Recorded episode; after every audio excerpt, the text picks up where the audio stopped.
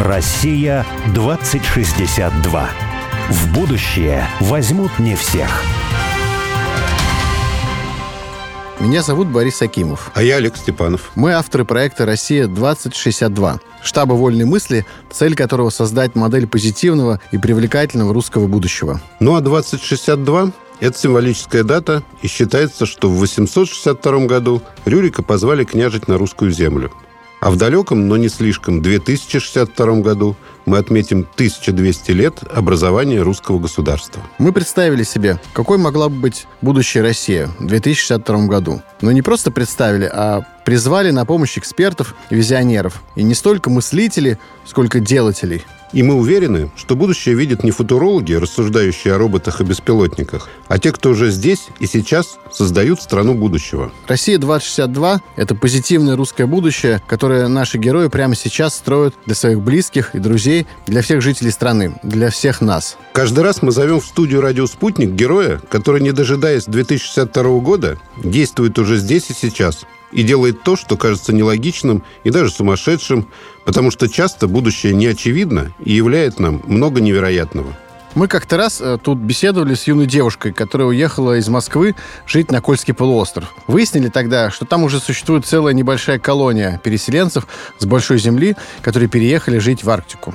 Причем их туда притягивает невозможность как-то особенно много заработать. Хотя они там все устраиваются в материальном смысле неплохо. Самое главное для них – это красота тундры, озер и северных морей. Красота оказывается для таких людей основной движущей силой. Причем движущей в прямом смысле. Они готовы двигаться за красотой, чтобы жить среди нее. И вот тут кроется еще один важнейший момент и любимый мною. Нам рассказывают всякие прогрессивные предприниматели и ученые о том, что человечество должно колонизировать Марс и космос, потому что жить на Земле будет негде скоро. Но бескрайние и невероятные красивые территории русской Арктики гораздо ближе и доступнее, безопаснее и симпатичнее. В общем, в этой нашей передаче мы хотим продолжить тему освоения Арктики и Крайнего Севера в будущем теми, кто влюблен в красоту. И нашли мы человека, который уехал гораздо дальше, чем Кольский полуостров. Еще одна молодая девушка, пионер дико красивого и холодного крайнего русского севера Чукотки. Влада Вальченко переехала жить из Парижа на Командорские острова. Думаю, даже не все представляют, где это находится. Если быть точнее, то Влада Вальченко родом из Ростова-на-Дону. В девятом классе переехала с родителем в Сочи. Окончив школу, поступила в Московский лингвистический университет, изучала английский, французский. И проверенный способ потянуть языки, найти волонтерскую программу, поэтому поехала поработать во Францию. Во Франции она восстанавливала храм XIV века под руководством профессионального архитектора таскала камни. Параллельно Влада училась во французском колледже при МГУ. Лучших студентов приглашали в Париж на год и даже предоставляли стипендию. Поток желающих был огромный, но Влада выдержала конкурс и могла бы остаться в Европе работать. Но уехала сначала на Командорские острова, а теперь с мужем и детьми, которые уже там появились, живет на Чукотке. Сейчас семейство Вальченко каждый день в окно собственной квартиры в бухте Проведения на Чукотке наблюдает Тихий океан. Ну, по мне, это уж прямо ух и ах целый. Круто. Олег, Пока звоним э, на другой конец страны, дозваниваемся до Влады, знаешь, что я хотел тебе сказать? Меня вот, когда мы находим каких-то таких вот персонажей, особенно там, особенно молодых девушек, да, которые решили уехать куда-то на край света, на край страны, куда-то на крайний север, туда, откуда привыкли, что люди уезжают. Откуда а, не возвращаются. Да, то кажется все время, что это такие вот, ну, такие герои, надо восхищаться ими, они будоражат нас, наше сознание, как же так. А когда ты с ними, на самом деле, потом общаешься, то понимаешь, что они, в общем, никакими героями сами себя не воспринимают, воспринимают. Ну, они просто для них какой-то так столько естественный ход событий, то, что с ними произошло. Ну, то есть они же не героический поступок совершили, не хотела быть там героем, сказать, мама, там, папа, там, друзья, смотрите, я на амбразуру легла, там, спасти страну, там, или что-нибудь еще. Нет, они просто так сделали, потому что им просто очень хотелось это сделать. Для них это просто естественно было. Ты знаешь, вообще, геройство это же вот какое-то во времени довольно краткая такая вещь. Это какое-то перенапряжение сил, момент какой-то решимости, да, какой-то бросок, рывок, там, да, он не может может длиться вечно. А вот у этих людей они, в общем-то, стремятся к обычной жизни. То есть вот пока Арктику как раз покоряли герои, и они, правда, были героями, потом покорителями Арктики стали вот люди в Советском Союзе, которые ехали, может быть, жить более такой нормальной жизнью, да, не, не на льдине, там, по Панинце, да, а как бы работа, там, да, какие-то месторождения, заводы, которые там строились. Но все равно нормальная жизнь. Но за большие деньги, и они хотели оттуда уехать, потому что они вот были покорителями, да, они, они героями. Или, да, это ли героический поступок был, или это вопрос там заработать денег, купить там на Кубани да. себе квартиру. А вот на, наши герои, в другом плане они наши герои, они любят просто это место. А раз ты что-то любишь, ты же не хочешь от этого уйти, наоборот, да? Мало того, тебе от этого места ничего не надо, кроме, ну, вот, я не знаю, там, того, за что ты это место любишь. Ну, Явно не за деньги. Ну да, да, я как раз вот хотел сказать, что получается так, что, что если э, мы говорим о том, что Арктика в будущем должна быть заселена, значит, надо найти какие-то, ну, явные такие вот иллюстрации того, как это можно сделать не героически, да, и не за тем, чтобы оттуда потом уехать с большим э, чемоданом денег, а просто потому, что там так много всего интересного и классного, красивого, да, чтобы должно сопровождаться обыденной, ну, такой счастливой жизнью. Ну, вот мы как раз дозвонились, сейчас и раз спросим. Влад, добрый день. Влад, не хочу я с этого вопроса начинать, потому что вам, наверное, он уже как бы надоел. Ну, что вот вы учились в Париже и оказались на Чукотке, да? Но все же, нам понятно, что в Париже можно любить. А на Чукотке там голая тундра, холод собачий. Что там любить? В прошлом году к нам в поселок приходил фрегат Паллада, и его очень торжественно встречали здесь. И, значит, выходит там капитан или кто, не знаю, э, мэр поселка нашего проведения. И вот, значит, человек из проведения говорит, добро пожаловать в наш прекрасный поселок проведения, самое прекрасное место на земле.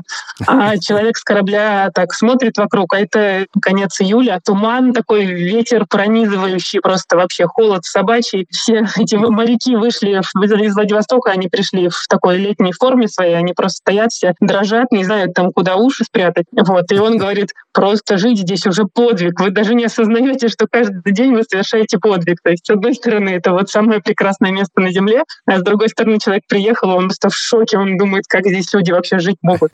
Но вы-то живете и любите. Вот расскажите. Нет, мало того, да, вы да. как бы целенаправленно туда да. приехали. Ну вот у меня каждый раз спрашивают, зачем вы здесь живете, и я каждый раз теряюсь, когда мне этот вопрос задают, потому что в двух словах не объяснить. Тут очень много проблем на Чукотке, ужасная логистика. В июле я хожу в зимней шапке, зимой там нет еды и пурга постоянная. Мне кажется, что вообще Чукотка малопригодна для жизни, но просто вот мне нравится вот наблюдать эти малейшие изменения в природе. Мне нравится радоваться солнцу, когда оно вдруг выходит в июле, можно снять шапку и там, может быть, даже куртку снять и сделать там единственную за лето фотку без куртки. Знаете, есть писатель э, любимый, ну, один из любимых, он про Чукотку писал в таком куваевском стиле, Альберт Нефтохудинов, не знаю, читали вы или нет. В рассказе в одном один из героев говорит, что пульс человека и пульс места должны обязательно совпадать. И тогда человек будет чувствовать себя счастливым и обретет спокойствие. И неважно, там это нервный пульс города большого или расслабленный пульс э, приморского там какого-нибудь курортного городка. В общем, неважно, что это. Главное, чтобы вот человек и место совпадали, и тогда все будет хорошо. Но, но вообще, когда кто-то хочет приехать, я предупреждаю заранее, что все не так хорошо, как э, кажется по моему счастливому лицу. Ну, вы знаете, я в ответ расскажу тоже такую историю, связанную с человеком, который жил на севере. Мы познакомились с главой такого сельского поселения одного на Кольском полуострове, и выяснилось, что он окажется в Москве. Даже не проездом, а вот пролет. Из одного аэропорта переехать в другой, и у него между рейсами там, ну, не помню уже, 24 часа или там 12 часов. И меня удивило, что он мне сказал, что, вы знаете, а я буду в аэропорту сидеть да, он никуда все не это пойдет, время да? с семьей никуда не пойдет. Я ему говорю, слушай, давай, я просто сам был в это время на Кольском, и я говорю, давай, я пришлю машину с сотрудником, он тебя повозит по Москве. Я говорю, ты в Москве-то когда-то был? Он говорит, нет, вот так все время в аэропорту, из одного аэропорта в другой. Он тебя повозит, там все. Ну, он так говорит, да, хорошо, здорово, спасибо большое. Я прилетаю с Кольского, а он уже улетел. И я спрашиваю сотрудника, ну что, говорю? Он говорит, слушай, ну я его как бы за ним приехал, взял семью, начал возить его по Москве, и в какой-то момент он говорит, слушай, отпусти ради бога, верни меня обратно в аэропорт, я, я больше не могу. Вот. Я говорю, куда ты его завез? Что? Вот он говорит, да нет, ну ничего, вот парк Победы, там, не знаю, парк культуры на Красную площадь, там все, он говорит, отпусти. Он, он выдержал три часа, поэтому кому чего? И вот правильно вы сказали. Следующий вопрос вот по поводу как раз пульса, можно сказать. Сейчас, э, поскольку люди все-таки в последние сто лет все больше и больше концентрируются в мегаполисах, и пульс у них такой, по крайней мере, модно, чтобы считать, что этот пульс должен быть таким частым. То есть э, все расписано, да, все расписано по минутам, Все должны быть эффективными. Да, все должны ага. бегать со встречи на встречу. А вот э, на Чукотке, ну, я, может, утрирую, да, плюс-минус неделя там на планы не влияет особо. Вообще никак. Ты чувствуешь себя вне очагов цивилизации, вне вот какого-то эпицентра жизни? Или, наоборот, ты чувствуешь себя в эпицентре жизни? вот там на Чукотке? Слушайте, ну смотря что подразумевать под жизнью, у меня тут моя жизнь, и я ее очень люблю, и вот я в эпицентре ее. Ты чувствуешь, что там что-то происходит, важное для, я не знаю, для Земли, для Вселенной? Для современной Вселенной это ну, очень так громко сказано. Чукотка — это такая маленькая точка по сравнению с современной Вселенной. Нет, наверное, такого ничего глобального здесь не происходит, но здесь идет своя какая-то жизнь, она размеренная, она классная, и мне кажется, она вполне себе имеет место быть и не быть центром Вселенной. Наоборот, классно, я сюда приехала, потому что это не, не центр Вселенной, тут никто никуда не опаздывает никогда. Тут просто все спокойно живут и вот кайфуют от каждого момента. Это жизнь в моменте, это же дико модная штука да, сейчас. Осознанность, да. да. Осознанность, медленная жизнь, slow life. Да, вот, значит, вот что происходит ну там. да. А я вот помню, как мы с вами как-то говорили как раз по поводу тайм-менеджмента и так далее, что было классное такое сравнение или деталь такая, что вы говорили, что как бы сразу становится понятно, кто кого полюбит, ну, это место, а кто точно не полюбит. Вот если человек, ему очень важно, чтобы все происходило как-то вовремя, вот вы вот про это здорово говорили, что вот там в два часа завтра, я не знаю, в Инстаграм выложу фотографию, а послезавтра там сделаю что-то еще. Вот если это дико важно, человек не может расслабиться, то он точно Чукотки не выживет, потому что тот ритм жизни, он предполагает, в общем, спокойно созерцать обстоятельства, которые могут менять планы на жизнь. Вот это так вот, да? Тут просто в какой-то момент ты либо принимаешь вот это вот состояние, когда ты отпускаешь просто контроль, и ты понимаешь, что от тебя ничего не зависит, и все зависит от погоды, от тумана, от ветра, от чего-нибудь еще, и ты просто перестаешь испытывать стресс по этому поводу и начинаешь получать удовольствие и радоваться и туману, и ветру, и всему, что тут происходит. А если вот тебе нужно держать постоянно все под контролем и знать, что будет каждую следующую минуту, то нет, просто будешь страдать, и в конце концов, мне кажется, с ума сойдешь, ну или уедешь. У меня есть тоже такая любимая тема, это все приводить к какой-то там психотерапии, вот, социальной или какой-то иной. Я просто представил, что вот приходит человек такой, психотерапевт в Москве, начинает рассказывать, что вот как вот там, там дается сложно, когда планы на жизнь меняются не по его воле, и как вот он не может правильно организовать свою жизнь, там тайм-менеджмент, там страдает, и он каждый вечер ложится в кровать и думает, как он чего-то не успел. Вот ему психотерапевт говорит, есть отличный способ. Поезжайте на пару лет на Чукотку, потом, когда вы вернетесь, вы будете здоровым человеком. Потому что придется смириться. Да? То есть мало того, что это столица осознанности, но еще и столица практической психотерапии какой-то. Это точно. Но вы знаете, я бы вот сказал, что мы находимся в плену каких-то расхожих парадигм, которые на самом деле к реальности имеют э, весьма опосредованное отношение.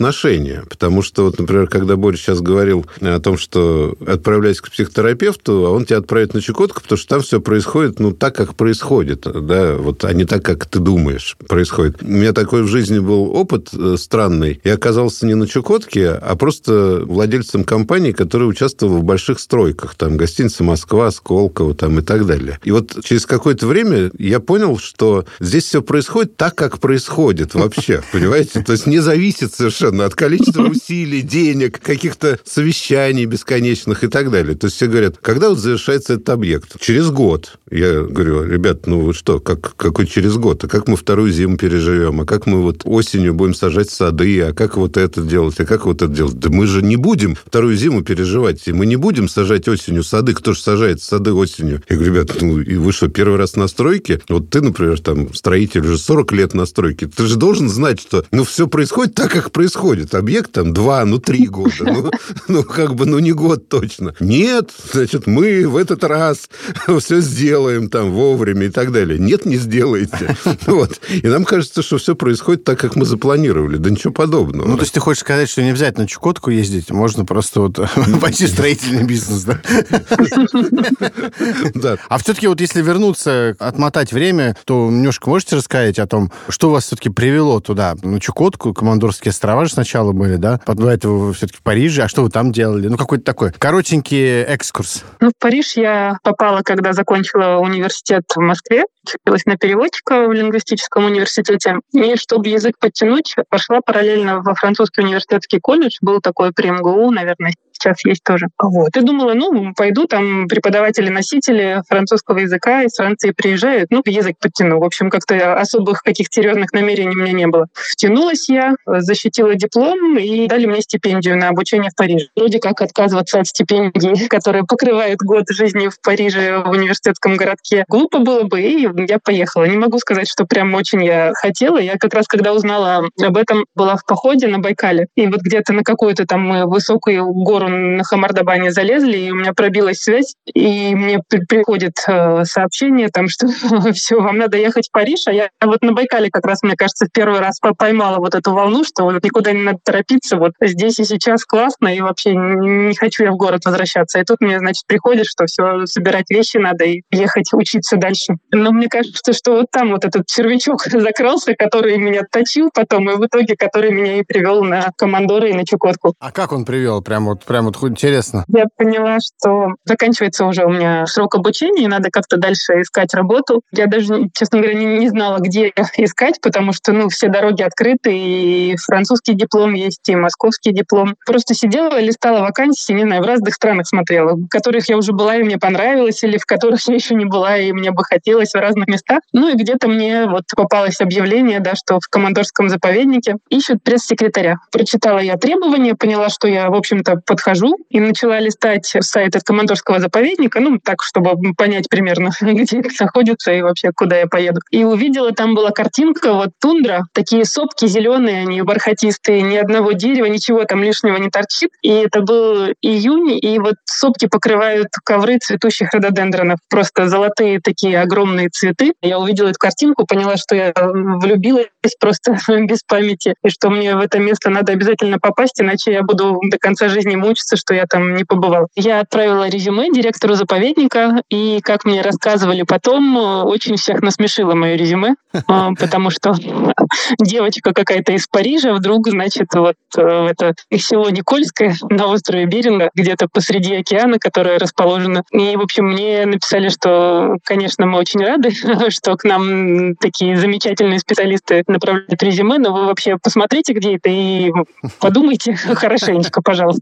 Собрала чемодан и из Парижа прямиком полетела через Петропавловск вот на остров Беринг. Вы знаете, вот у нас э, в передаче участвуют, я бы сказал, такие великие женщины. И повторяется один и тот же сюжет у таких великих женщин. Вот у нас э, первой была Оксана Осинина, она говорила, я приехала в Крым ну, из Нижнего Новгорода в первый раз в жизни, там, во взрослом состоянии. И я поняла, это мой дом. И когда я вернулась в Нижний Новгород, я сказала мужу, собирайся, мы переезжаем. Вот. Сказал так, видимо, что он не мог уже Да, да. Ну, как бы собрал он манатки свои, и они переехали, да. Юль Кореева сказала, первый раз оказалась на Кольском полуострове, поняла, что это ее дом, приехала домой, собрала 168 килограмм вещей и отправила контейнером и уехала жить на Кольский полуостров. И вот Влада увидела, значит... Фотографию. Фотографию, да, острова в Беринговом проливе и уехала туда. Даже остров сам, по-моему, Беринг называется, да? Остров Беринга называется. А, Командорские остров. острова — это вот э, там остров Беринга и остров Медный. А. Это часть Алиутской гряды, она вся американская, и вот последние только два островочка, они не наши. Там есть какие-нибудь э, контакты вот с э, теми островами, которые американские? Да, там коренные жители тоже есть на острове Беринга, алиуты, и они там ездят друг к другу в гости к тем алиутам. Без виз? Сейчас даже не знаю, как раньше было без виз, да, они там чуть ли не на байдарах гребли периодически, там они э, какие-то друг у друга традиции перенимают, там вспоминают вместе, культурные связи есть. Как и здесь, вот на Чукотке тоже, но сейчас они прервались, а раньше тоже через пролив ездили постоянно, и много родственников э, есть, которые вот по разным берегам Берингового пролива живут. Это именно местное население? Но это приграничные... Это, это местные, да, эстимосы. По-моему, у нас вообще такой режим приграничный, что из любой приграничной области, ну вот я был, например, в Норвегии, да, ну, и, да. соответственно, в Российской Федерации, на границе с Норвегией, население приграничных районов без виз и той, Там, и другой 30 страны... километров, что-то такое. Да, да, они могут свободно пересекать границу. Ну нет, к сожалению, здесь не так. На границе с США так не работает. Да? На границе с Китаем то же самое. То есть они к нам, мы к ним, пожалуйста, ну, видишь, без проблем. Не везде. Нет, тут только вот обмен был между именно коренными. Ага. А вот скажите, пожалуйста... Э... В России 2062 будет свободный обмен. Когда это случилось? Это вот с тех пор сколько лет прошло, когда вы переехали? На Командоры в 2013 году я переехала. А, ну то есть 9 лет уже почти. Давно вы в Париже не были. Да. И, ну и, собственно, насколько я понимаю, потом вы там повстречали будущего своего мужа, и у вас появились дети, как-то так все стало развиваться благополучно. Или сначала дети, а потом... Но это не важно. Да, на командорах в заповеднике я познакомилась со своим будущим мужем. Дальше мы уже вместе с ним э, поехали на остров Кунашир. Там два года прожили тоже, но там вот не было тундры, и хотя остров прекрасный сам по себе, но вот тундра очень меня тянула обратно. И мы решили, что на Чукотке вот самое то, там как раз тундры много, и уже после Кунашира поехали на Чукотку. Кунашир — это что-то около это... Японии где-то что-то уже? Да, это Курильские острова. А. Да, Южные Курилы. Хабамаи, а. Кунашир. Понятно. А вот э, чего состоит ваша работа сейчас? Олег так посмотрел на меня, типа, наверное, не надо было спрашивать, а я считаю, надо. Я, я к практике хочу быть ближе. Ну, работа, мне кажется, как и любой пресс-службы, состоит из пресс-релизов, каких-то текстов. Ну, в общем, я рассказываю о работе, которая ведется на заповедной территории широким массам, всякими разными способами, существующими для этого. Я имею в виду, что получается, что ваша работа, она связана с тем, что вы достаточно большое количество времени, там, насколько я куда-то ездите, что-то смотрите, там, знакомитесь, не знаю, фотографируете. Ну, куда-то это в тундру. Да, ну да. да не в Париж, не в Нью-Йорк. Я понимаю, да, то есть в, в окрестностях где-то путешествуете, много видите всякой местной жизни. Так это? Конечно, потому что невозможно же рассказывать о том, чего ты не знаешь. Когда к нам приезжают ученые, которые работают на территории, проводят исследования, или группы туристов, которые знакомятся с нашей территорией, то я езжу с ними, общаюсь, снимаю, готовлю какие-то репортажи, интервью. А вот э, можешь рассказать обычный день в Арктике? Вот твой. Ну, это очень зависит, э, во-первых, от времени года, во-вторых, от погоды. Просто разительно будет отличаться мой летний день и мой зимний день. Ну, отлично, два дня. Летний и зимний.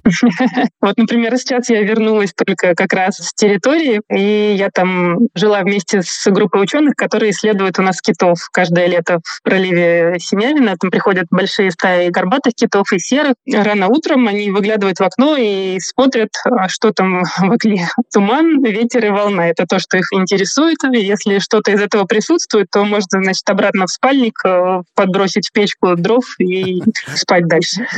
Вот. Если вдруг хорошая погода случилась совершенно внезапно, и нет ни тумана, ни ветра, еще и волны тоже нет, и можно спокойно в лодку залезть и не намокнуть, то, значит, бегом они собирают вещи, у них много всякого оборудования, гидрофоны, куча камер разных, и вот они все это тащат в лодку, тащат причем очень далеко, потому что отлив очень сильный, и лодка стоит очень далеко, иначе ее невозможно вытолкнуть из бухты, которая там и вот они, значит, все это тащат, залезают в лодку, и все, они исчезли, и вот до самого вечера их нет. Ну, это вот рабочий день нау- научного сотрудника у нас в парке. Летний причем. Летний причем, да. Зимний вообще, он очень короткий просто, потому что светает примерно в полдесятого, а в час уже закат, и потом темно. Короткий рабочий день. Просто за компьютером в темноте, и иногда там тебе, чтобы добраться до этого компьютера и до интернета, надо ну, там против ветра 30-метрового в пургу топать и по колено в снегу.